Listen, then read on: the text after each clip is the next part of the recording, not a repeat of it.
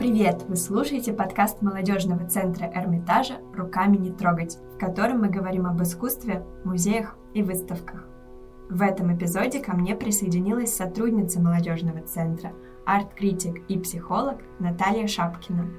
Мы разберем ее новую и очень интересную авторскую лекцию и попробуем понять, как и почему зародившийся в начале 20-го столетия интерес к психиатрии изменил искусство своего века. Наташа, спасибо, что ты здесь, и привет! Привет, спасибо большое за интерес к этой теме.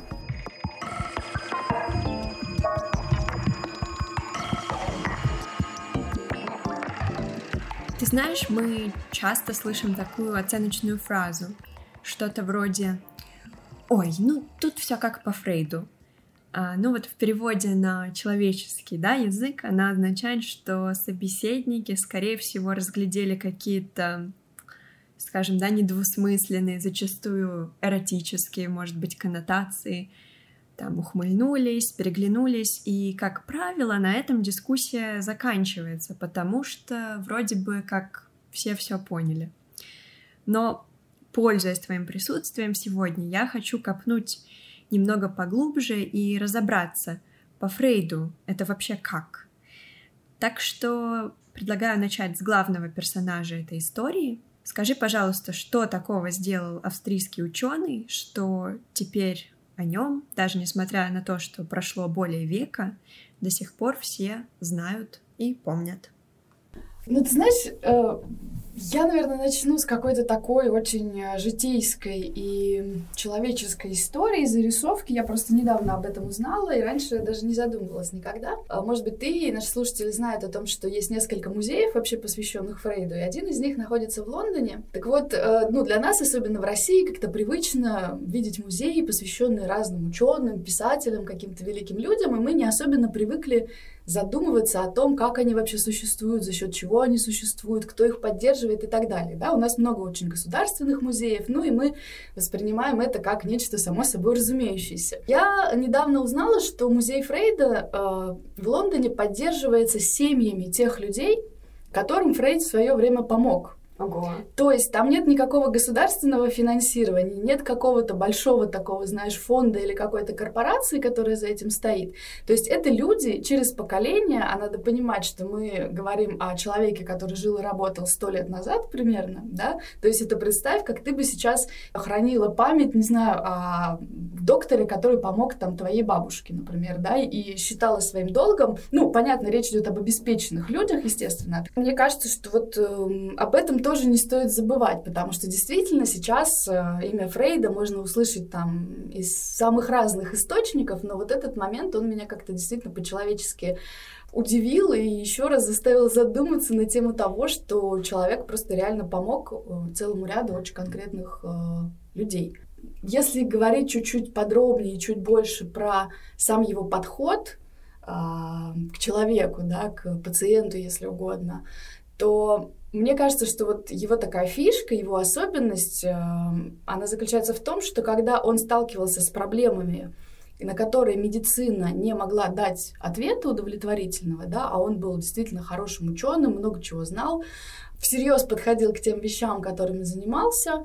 И, ну, мы говорим в основном, конечно, о таких, ну, можно сказать, психических каких-то расстройствах, если угодно, каких-то психических особенностях, каком-то страдании, которое есть у человека, э, по отношению к которому медицина не предоставляет какого-то адекватного инструмента. То есть очень многие вещи, к которым он прибегал, там та же самая неврология, да, они просто-напросто э, не работали на практике. И он, как э, мне кажется, обращался в эти моменты, самые сложные сложные моменты к культуре, по большому счету, к искусству, к античности, а, к литературе, к искусству эпохи Возрождения, которую он очень любил. И, соответственно, все его открытия, они носят такой, ну, как мы бы сегодня сказали, междисциплинарный характер, да, это такие тупики медицины, которые он пытается разрешить, пользуясь вот такой, можно сказать, а, перенесенной, что ли, методологией из художественных каких-то вещей, но я думаю, что не знаю, мы, наверное, попозже еще об этом поговорим, но ты еще тоже важную тему такую затронула, что вот обычно, когда мы говорим, ну, по Фрейду, да, возникает какая-то такая ухмылочка, какое-то такое, типа, м-м, ну, все понятно, да, тут будет какая-то эротическая явно такая вот история, что-то какой-то такой не очень э, приличный сексуальный подтекст, контекст. Тут тоже есть, э, с одной стороны, доля правды, потому что Фрейд действительно вопросами сексуальности занимался, и это не секрет, это действительно правда то, что его в том числе интересовало, то, как человеческая сексуальность вообще устроена, как она связана с бессознательным, и бессознательное — это вообще один из ключевых таких терминов, именно фрейдовских, который он активно э, разрабатывает. Но часто мы действительно сексуальность скорее такую вот типа по Фрейду, да, воспринимаем как некоторый ответ да, на все вопросы. А, ну, как бы все понятно. То есть как будто бы это какая-то финальная точка. Какая-то такая вот некая сексуальная подоплека, которая может нам объяснить вообще все что угодно. Но для Фрейда это был скорее вопрос. Сексуальность человека это была скорее проблема, это был вопрос, это то, к чему он подбирался с самых разных сторон. Для него сексуальность, надо тоже понимать, была синонимична вообще такой вещи, как любовь. И его интересовало, как это, как это случается у людей, как это работает.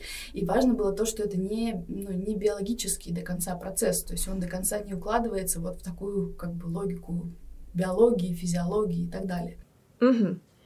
Ну, мы знаем, что художники очень давно используют э, пограничные с бодрствованием, с здравомыслием, да, состояния, такие как сновидение, видение, как э, источники вдохновения для создания своего искусства.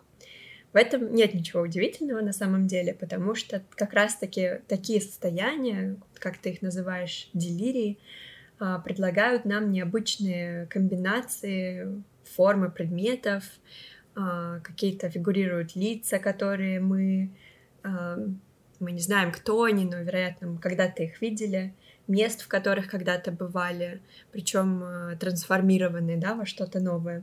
В общем, вот эти бессознательные состояния имеют такую способность сочетать несочетаемые, задействуют творческую функцию нашей памяти. В общем, э, выдают очень внезапные, необычные ассоциации, которых в жизни ну, днем с огнем не сыщешь. И совершенно логично, что люди творческие пытаются перенести их в свой в мир своего искусства. Но тут вот в чем проблема, что все эти состояния замечательные, в них творчество работает исключительно. Но чтобы до них добраться, э, нужно постараться. Это не так просто, потому что ну, наш рассудок все время э, бдит вот этот доступ к бессознательному. А, поэтому распространены всякие обходные пути. Допустим, э, есть известная версия, согласно которой Сальвадор Дали приступал к работе сразу после пробуждения, пока еще помнил, что ему снилось. А другие художники э, находили и продолжают находить вот эту лазейку в бессознательное через какие-то субстанции, да, например, алкоголь или наркотики. Но Фрейд а, в свое время предложил вот какой-то иной, новый путь доступа в бессознательное. А, можешь рассказать о них? Ну, да, конечно. Во-первых, ты уже упомянула действительно сновидение, и такой а, опыт сновидения был очень важен действительно для сюрреалистов, и в частности для Сальвадора Дали, да, такая, ну, одна из каких-то ключевых фигур э, искусства сюрреализма. Сноска. Сюрреализм — течение в авангардном искусстве, появившееся в 20-х годах прошлого века, провозгласившее сферу подсознания источником искусства. Главный метод сюрреализма — свободные ассоциации — пришедшие на замену логическим связям, а его важная отличительная черта – парадоксальная алогичность сочетания предметов и явлений. К именитым представителям сюрреализма можно отнести, например, Сальвадора Дали, Макса Эрнста, Жуан Миро или Ива Танги.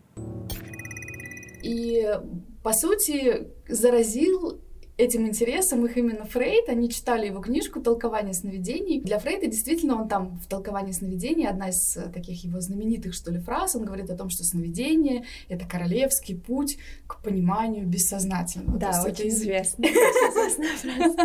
Я, наверное, человек такой, как бы, который очень когда широко известная в узких кругах фраза Фрейда. А, да, что сновидение — это королевский путь к пониманию бессознательного. Действительно, Фрейд просто предложил совершенно новую, новый подход, новый взгляд на сновидение. Это такая толстенная книжка, там куча самых-самых разных механизмов работы сновидения. Но здесь просто важный такой нюанс, который заключается в том, что не надо путать само сновидение с бессознательным как таковым. И вот как Фрейд пытался нащупать вот это бессознательное, потому что нельзя в него там с помощью алкоголя и наркотиков погрузиться. Мы все равно погружаемся, ну, в некий делирий, в какой-то такой своеобразный бред, да, этот бред может быть там э, у всех по-разному устроен, и художники действительно могут его использовать как такой источник как бы для вдохновения, для каких-то действительно внезапных сочетаний, каких-то неожиданных аналогий, это все важно. Но если говорить вот, что для Фрейда было таким что ли, ну, выражением бессознательного, да, таким каким-то вот моментом, где это бессознательное, можно немножко с ним соприкоснуться. Это, во-первых, сновидение, плюс, я думаю, что это широко действительно известно, во всяком случае, на уровне слов, как оговорка по Фрейду, да. Или, например, у него есть такая книжка, как «Психопатология обыденной жизни». То есть он там рассказывает про то, как вот эти наши маленькие сбои, то есть вроде бы ничего особенного. Там я хочу сказать одно, а случайно вот оговариваю, что-то у меня там параллельная какая-то, параллельный смысл какой-то влезает как бы в мою речь, и вроде бы это какая-то такая ерунда.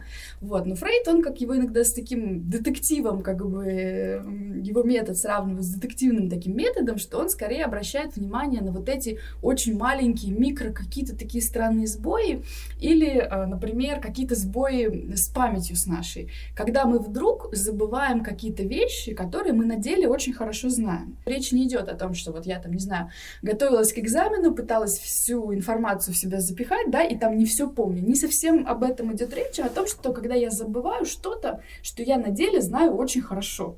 А, какой-нибудь пин-код, когда ты вдруг понимаешь, что ты не помнишь эти четыре пресловутые цифры, которые ты там миллиард раз вводила. И Вводил тут... и последний раз, причем э, пять минут назад. Да, да, да, да. И тут вдруг у тебя почему-то это куда-то вылетает. Переклинило. Вот, да, переклинило. Вот ровно. Вот эти вот переклины Фрейду были интересны. Здесь бессознательный какой-то процесс, что-то, какая-то другая реальность, она как бы немножко начинает давать о себе знать. И еще один момент, конечно, он говорил о симптомах, но мы не пойдем вообще сейчас в эту сторону, потому что у нас разговор про искусство, потому что симптом, да, с одной стороны, есть медицинский симптом, психоанализ его как-то пытается совершенно по-другому понять. Вот, поэтому здесь, наверное, в контексте нашего общего такого разговора про сюрреализм и про вот эти некие неожиданные связки, которые у нас в голове а, возникают, надо вспомнить, конечно же, про метод свободных ассоциаций Фрейда, который он, собственно, ввел в обиход, и это был его такой метод работы с людьми, с пациентами, и он предлагал пациентам рассказывать не так, как мы привыкли, да, приходишь, например, к врачу и говоришь, слушайте, ну у меня болит здесь, здесь, здесь, неважно, ты про душу про свою говоришь, что у тебя там какие-то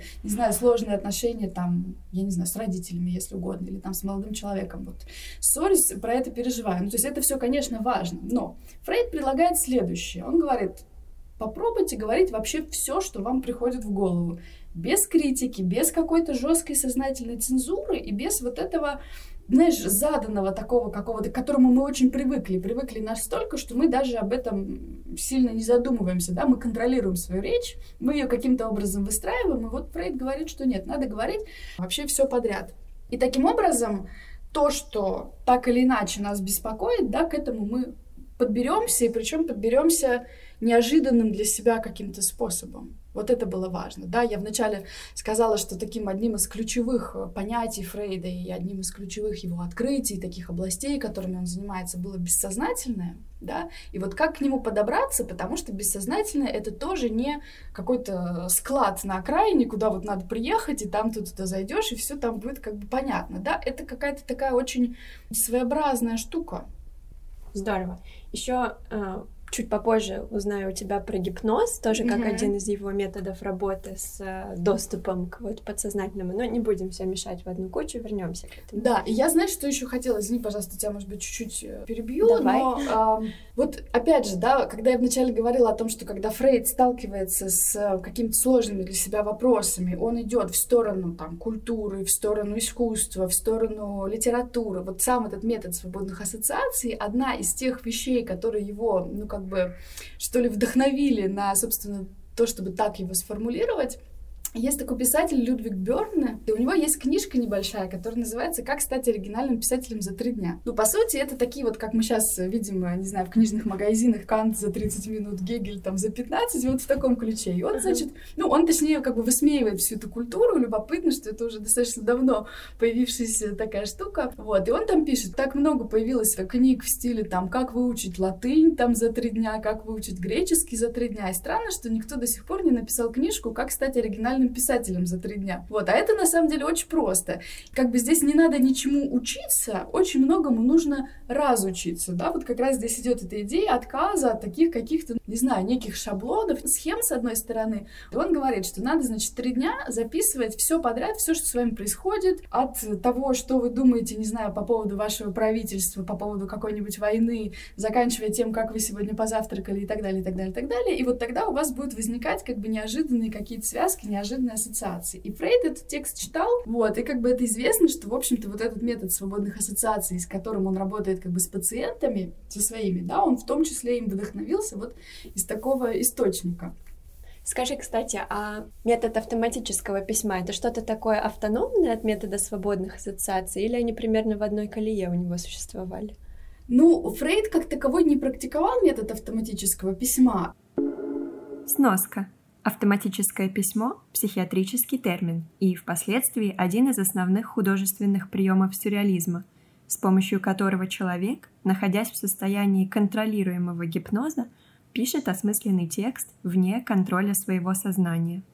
Согласно Андре Бретону, основателю сюрреализма, это диктовка мысли вне всякого контроля со стороны разума, вне каких бы то ни было эстетических или нравственных соображений это, собственно, то, что уже появилось в области искусства, потому что, например, сюрреализм, да, он возник изначально как литературное направление, как литературная группа. И, собственно, в том числе и начитавшись Фрейда, например, Бретон, он интересовался тоже и психиатрией, и довольно рано познакомился с трудами Фрейда, он как раз начал это все применять с писателями в области текстов прежде всего, да, и вот автоматическое письмо — это как раз такая попытка избавиться от такого контроля сознания, да, и впустить внезапный ряд аналогий, да, и, соответственно, он сначала, появившись у Фрейда, его определенным образом пере как бы формулируют в литературе, да, и потом уже те, кто работают с изобразительным искусством, они начинают заниматься автоматическим рисованием. рисованием. Да, и, соответственно, вот такая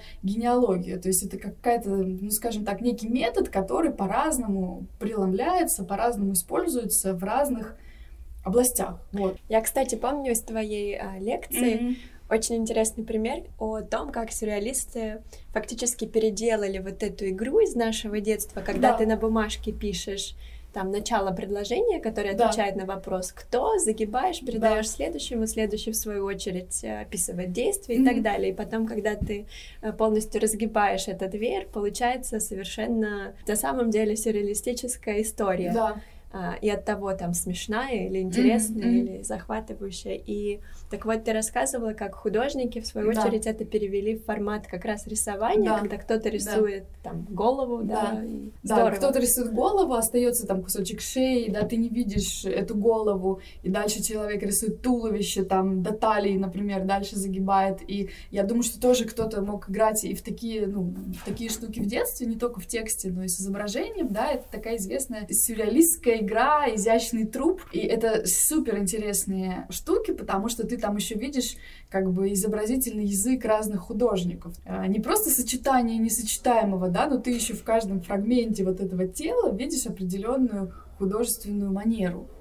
Надо сказать, что Фрейд стал настолько медийной фигурой, каким-то нарицательным таким персонажем, что сложно даже отчертить границу между ним как ученым, с одной стороны, а с другой им как представителям продвинутой интеллигенции, кем-то, кем положено было увлекаться в свое время художником и писателем. При этом, по крайней мере, в начале своей карьеры, как ты упоминала тоже в своей лекции, он работал с очень конкретными прикладными вещами, а его медицинские исследования отвечали на фактические задачи, которые перед врачами ставят люди. В общем, его тексты написаны довольно характерным медицинским языком и предполагают определенную профессиональную подготовленность читателя. Мне поэтому интересно, насколько точно и вообще корректно сюрреалисты воспринимали открытие Фрейда, как они его читали, как э, понимали.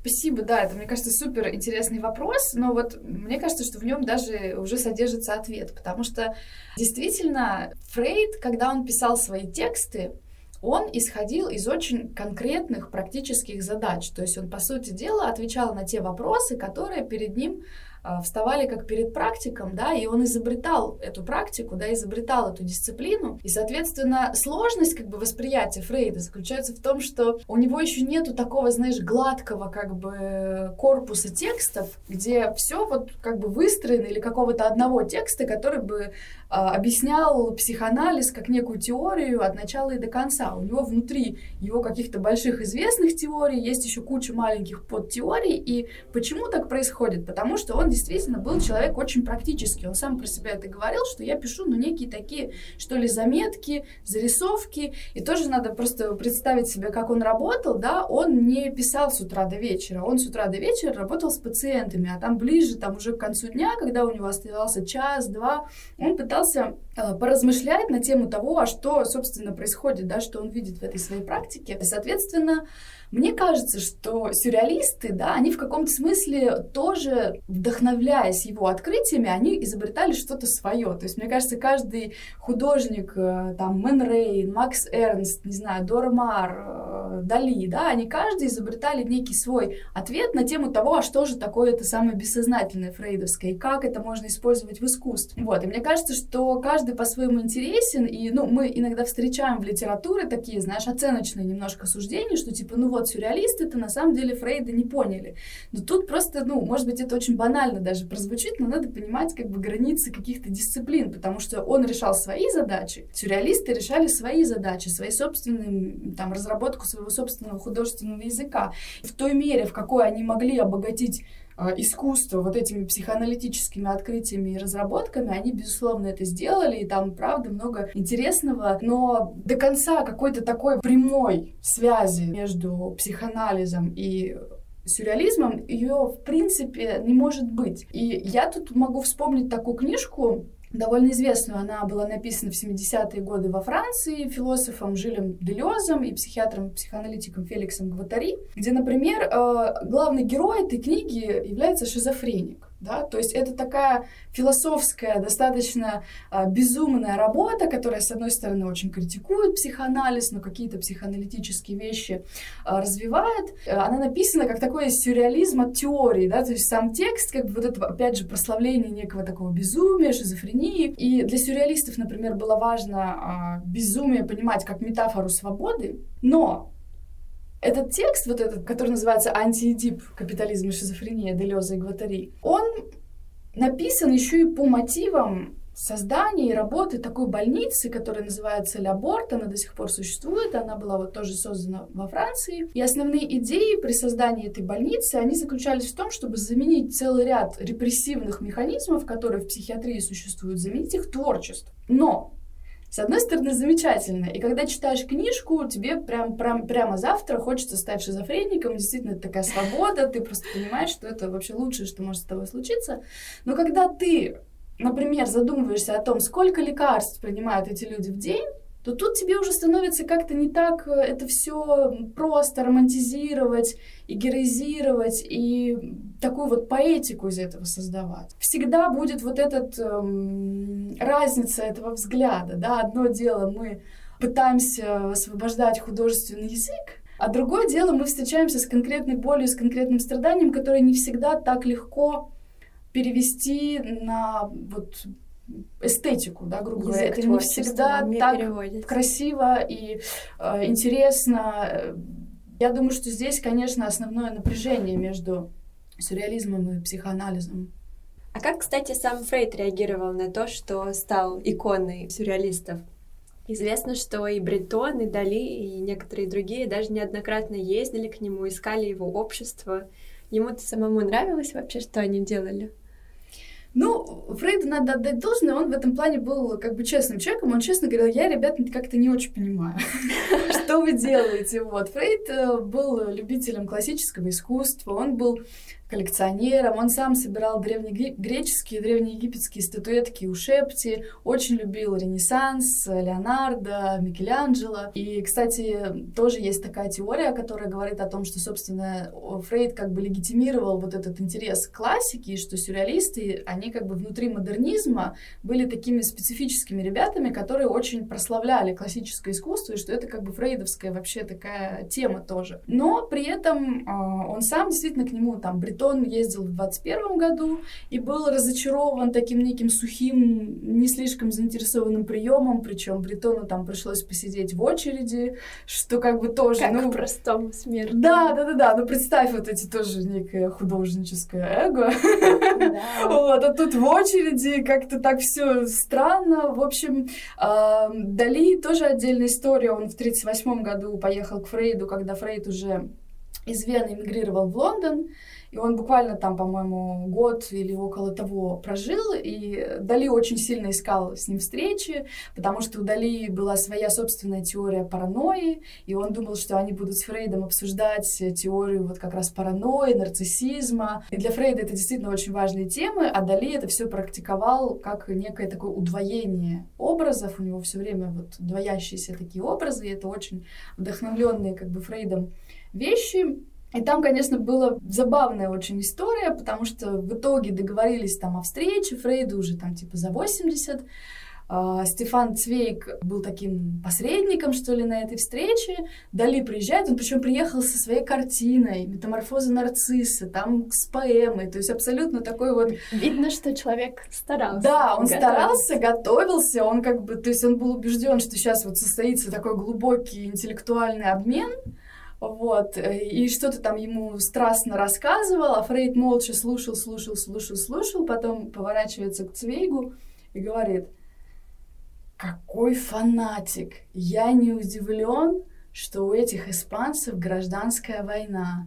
То есть, представляешь, ну как бы вот... Раз. Вот тебе. То есть, понятно, что Дали был просто, ну, он совсем, конечно, не этого ждал, и он прям был расстроен, был тоже разочарован и был убежден, что это полный провал.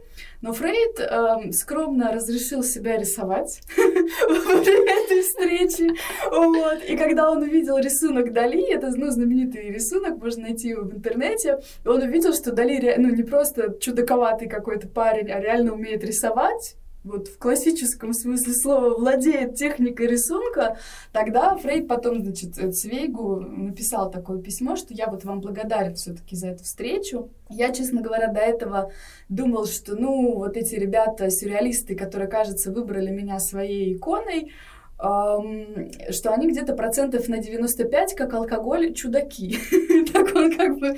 Вот. Но тут я вот посмотрел, заглянул в глаза этому испанцу и понял, что, что ошибался, что они вот, наверное, что-то все таки интересное делают. Что-то в этом есть. Да, что-то в этом есть, но мне кажется, что это очень по-хорошему характеризует Фрейда, что он с этим как бы не заигрывал, да, при том, что, ну, как бы, как бы не понимал и честно говорил о том, что, ну, вот, не понимаю. Почему? Потому что, ну, казалось бы, новая дисциплина, да, которая такая своеобразное, да, вызывает определенное сопротивление, явно не вписывается там в медицинский какой-то классический канон инструментарий, в психологию как бы не очень вписывается, в философию он тоже очень опасался, да, то есть тебе надо найти вот это место для этого психоанализа, как он, он переживал, он думал, он не хотел, чтобы психоанализ был там неким одним из методов по психотерапии, там в учебнике просто перечислено, ну, как сейчас, собственно, иногда, да, гештальт, есть там это, есть то, вот, э, значит, психоанализ. Он понимал, что он вроде бы что-то большее придумал, что это должно должно иметь какое-то значение для культуры в широком смысле слова. Но при этом он не, не соблазнился вот этой вот такой, казалось бы, удачной подвернувшейся ситуации, что ну вот тебя прославляют модные, классные художники, там социально ангажированные и так далее, и так далее. Здесь он как бы осторожность э, проявил, вот, хотя Дали до сих пор иногда называют э, департаментом э, психоанализа по спецэффектам, типа, ну вот, что он такой своеобразные отношения у них были, если так исторически и биографически смотреть. Очень интересно. Ладно, вернемся к методам психоанализа, о которых я у тебя хочу чуть поподробнее узнать, чтобы понять вообще, где тот самый мостик между научными, настоящими научными исследованиями в психиатрии и тем, что вызвало такой вот сильный отклик в среде сюрреалистов. Ну, самый известный — это, пожалуй, гипноз. Насколько я понимаю, Фрейд долго с ним работал и неожиданно для всех выявил, что если, например, у человека волочится нога, то под гипнозом он, скорее всего, сможет совершенно нормально ходить.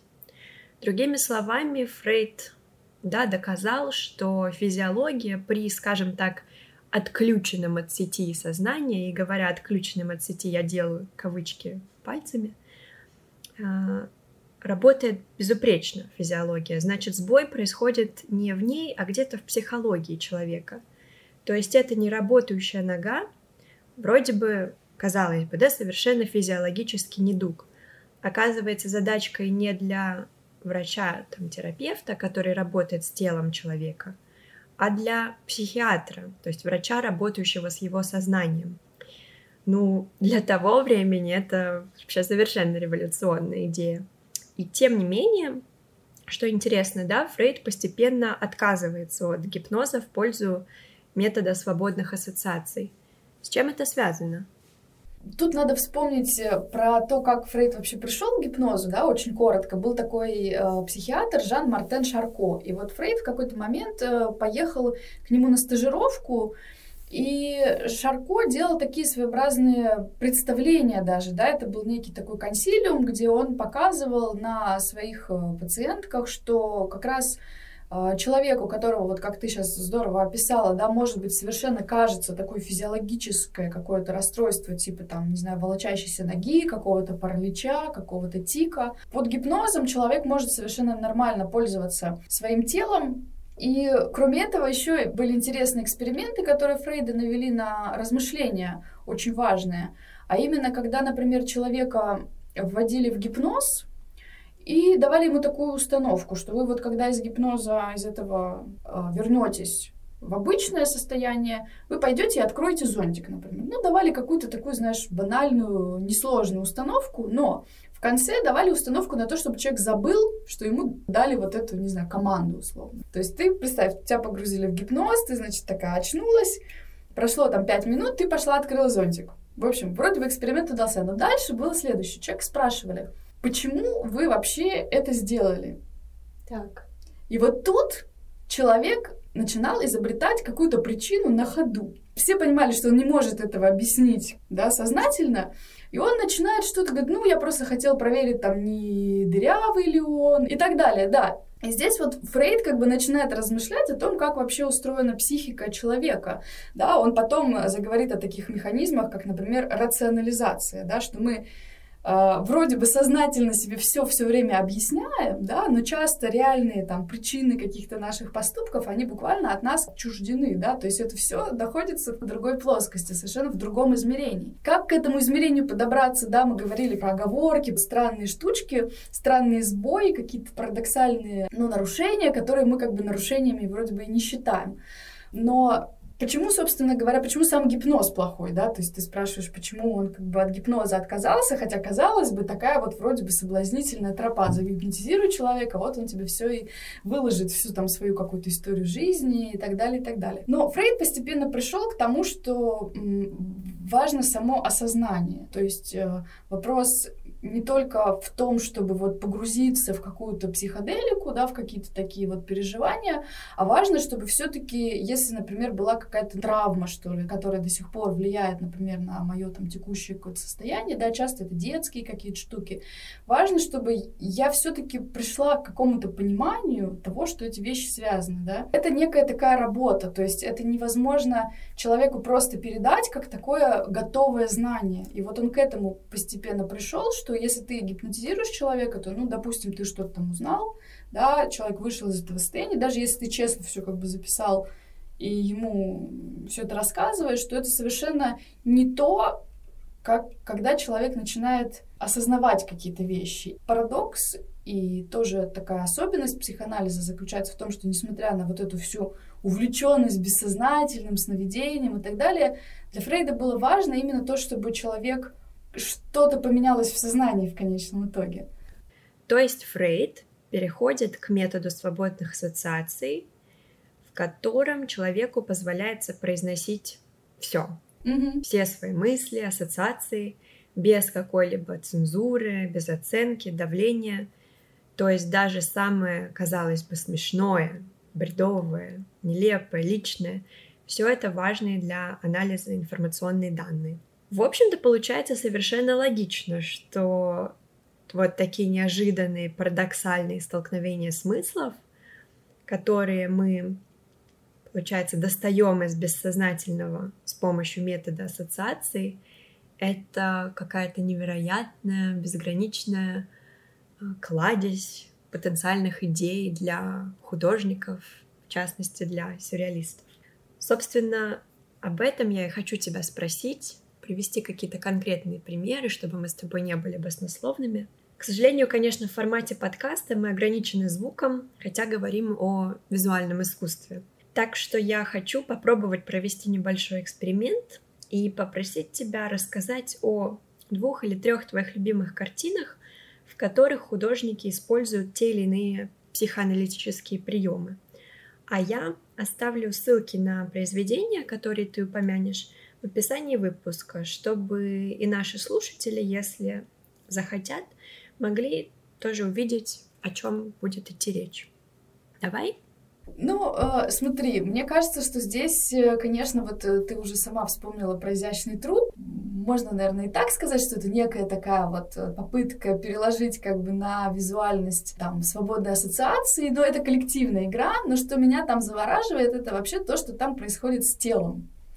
Потому что в психоанализе, например, и, например, есть еще такая философская дисциплина, да, как феноменология, вообще довольно серьезно переосмысляется, ну, что вообще такое человеческое тело, что это за такой интересный посредник, который во всех наших а, жизненных событиях участвует, да, но мы как бы не всегда про это как-то очень сильно думаем, да. В психоанализе в какой-то момент появился такой термин, как бессознательный образ тела, что тело — это как такая, ну, не знаю, слепок наших отношений с, вообще с внешним миром, с окружающими людьми, и что мы как бы внутренне тело не всегда переживаем как такую понятную схему, знаешь, голова, прекрасный гламурный образ. Изящный труп в этом смысле, мне кажется, очень интересен тем, что там сохраняется вообще вот эта раскладка тела. Ведь казалось бы, ну хорошо, ты нарисовал что-то, у тебя ты потом можешь загнуть бумажку, но там сохраняется не антропоморфная антропоморфность. То есть, с одной стороны, там сохраняется что-то от этой как бы фигуры, а с другой стороны, там появляются совершенно безумные, не знаю, кубы, какие-то спирали. И здесь Здесь можно, кстати, Роберта Матта тоже вспомнить, э,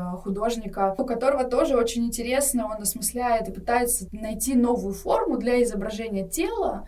При этом понятно, что это все-таки тело человека, но это какое-то другое тело, какое-то странное тело. Для Матты вот важны были там в том числе и связь э, с, с Холокостом. Стало понятно вообще, что происходило с людьми, появилась первая документация трупов. Тоже это повлияло на его искусство, но даже до этого там у него есть э, работа такая графическая 38 года. Ну, может быть, он удали, это тоже взял удали, тоже очень важно. Странные трансформации телесности или там фрагментированное какое-то тело. Важный момент, который, мне кажется, связан с тем, как пытается размышлять об этом психоанализ. То есть тело, которое не является таким вот а, правильным, завершенным образом. Если вернуться к Я не знаю, в какой степени можно вот так сказать, что это прием, но есть известная э, работа фотохудожника, но он не только фотохудожником был, он в разных э, медиа работал, Монрея, э, фотография Марселя Дюшана знаменитая, где Дюшан переодет в, женские, в женское обличье, в женский образ,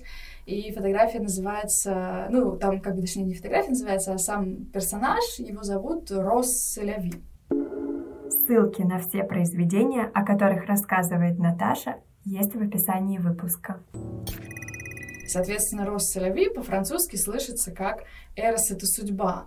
И я просто здесь э, провожу некую параллель с тем, как психоанализ вообще обращается со словами, потому что обычно для нас важно, что именно слово значит, да, то есть важно само какое-то понятие. Мы говорим «окно», и мы думаем про его конкретную функцию, мы, мы обычно в меньшей степени задумываемся о том, как это звучит.